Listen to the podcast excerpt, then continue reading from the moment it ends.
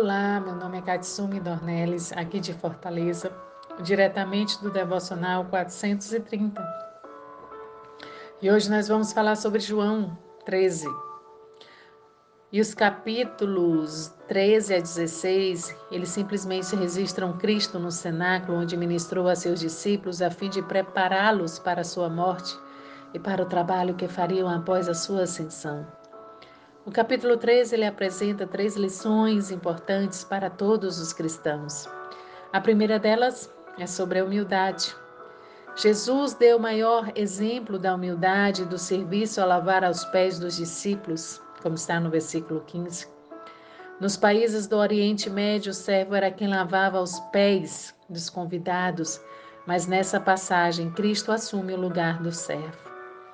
Nos versículos 13 a 16, ele deixa isso claro para os discípulos ao declarar que se aquele a quem chamam de Senhor e Mestre lavou os pés deles, eles também deviam lavar os pés e servir uns aos outros com humildade. Essa foi uma reprimenda incrível para os doze, pois naquela noite estiveram debatendo sobre quem era o maior. Veja, podemos ver em Lucas 22, do versículo 24 ao 27. Aqui nos versículos de 1 a 5, os atos de Cristo representam a sua saída do céu para ver a terra.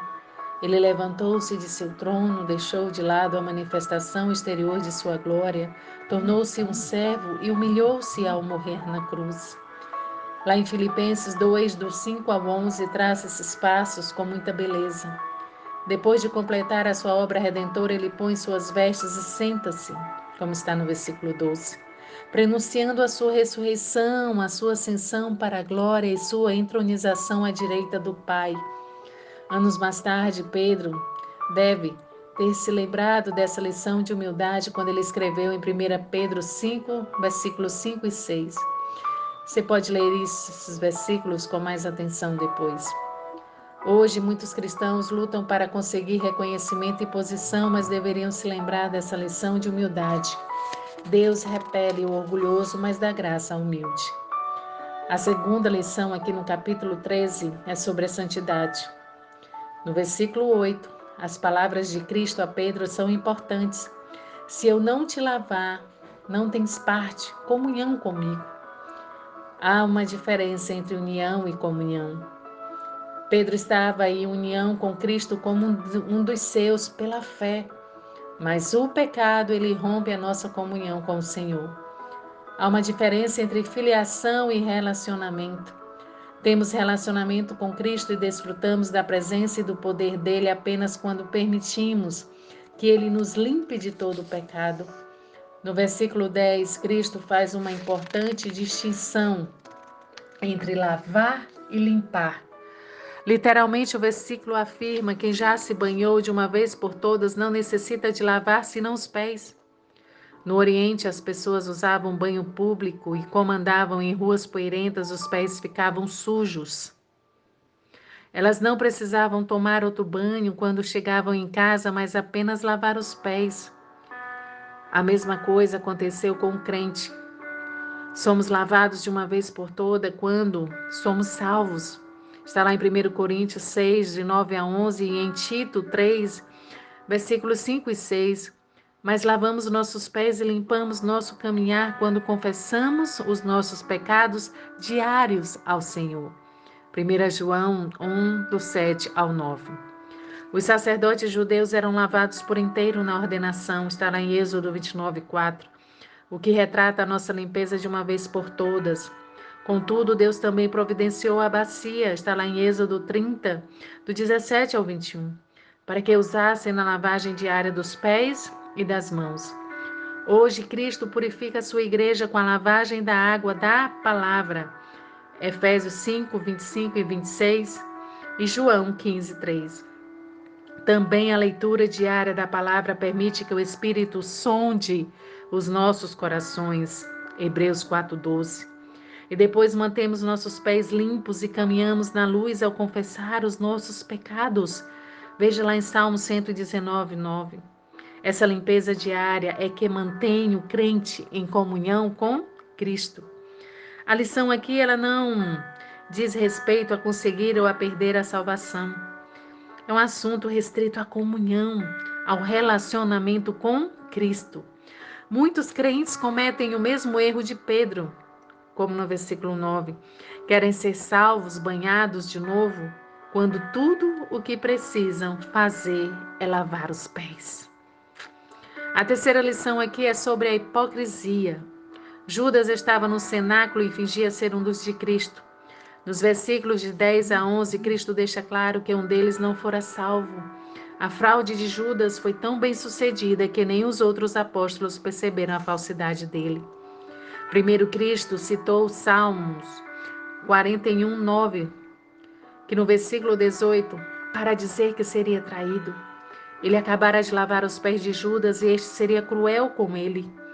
Judas foi um instrumento de Satanás, como podemos ver nos versículos 2 e 27. Contudo, a morte de Cristo na cruz derrotaria Satanás. Primeiro o diabo planta a ideia no coração da pessoa, depois entra nela para controlar a sua vida. Cristo cita esse versículo para os doze a fim de evitar que tropece na descrença, como está no versículo 19.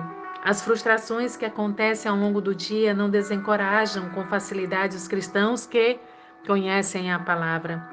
No versículo 21, Cristo anuncia claramente aos discípulos que um o trairia na verdade, essa declaração foi o último aviso para Judas. Cristo lavou os pés dele, citou a palavra para ele e no fim avisou-o abertamente, dando assim todas as oportunidades para que Judas mudasse de ideia. João, aconchegado ao peito de Jesus, descobre o mistério e transmite-o a Pedro, mas aparentemente nenhum dos homens entendeu claramente o significado das palavras do Senhor, como no versículo 28. É interessante observar que o cristão que descobre os segredos de Cristo é o que está mais próximo do coração dele. Judas entrega-se por fim a Satanás ao aceitar o pedaço de pão molhado, e este entra nele e o transforma em filho do diabo, como está em João 44. Satanás, como espírito santo, opera no corpo e nas vontades humanas, e a pessoa, por intermédio dele, se entrega a ele.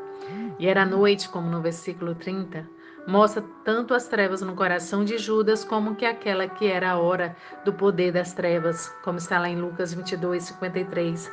É perigoso ser como Judas. Em Marcos 14, 21, Jesus declarou: melhor que fora não haver nascido. Judas fingiu ser cristão, brincou com o pecado e julgou fora a salvação. Qualquer pessoa que faça isso pode terminar desejando não ter nascido. Alguns mistérios em torno de Judas, mas uma coisa está clara: ele fez uma escolha deliberada quando traiu Cristo. Em João 6, de 66 ao 71, Cristo advertiu-o e o chamou de diabo. Pedro pensava que Judas fora salvo, pois disse: Nós cremos. Jesus sabia que Judas nunca crera e por isso não fora salvo. Depois que Judas saiu da sala, Jesus advertiu Pedro a respeito do teste pelo qual passaria em breve e do seu fracasso nesse teste. Agora Pedro tinha de enfrentar os próprios pecados quando antes estivera ansioso para descobrir o pecado dos outros, como está versículo, no versículo 24. Não julgueis para que não sejais julgados. Mateus 7:1. A ostentação de Pedro mostra como ele não conhecia o próprio coração. A autoconfiança representa um perigo para a vida cristã. É provável que a declaração, mais tarde, porém, me seguirás, como no versículo 36, refira-se à morte de Pedro por causa de Cristo. Que você possa refletir nessas três lições aqui do capítulo 3.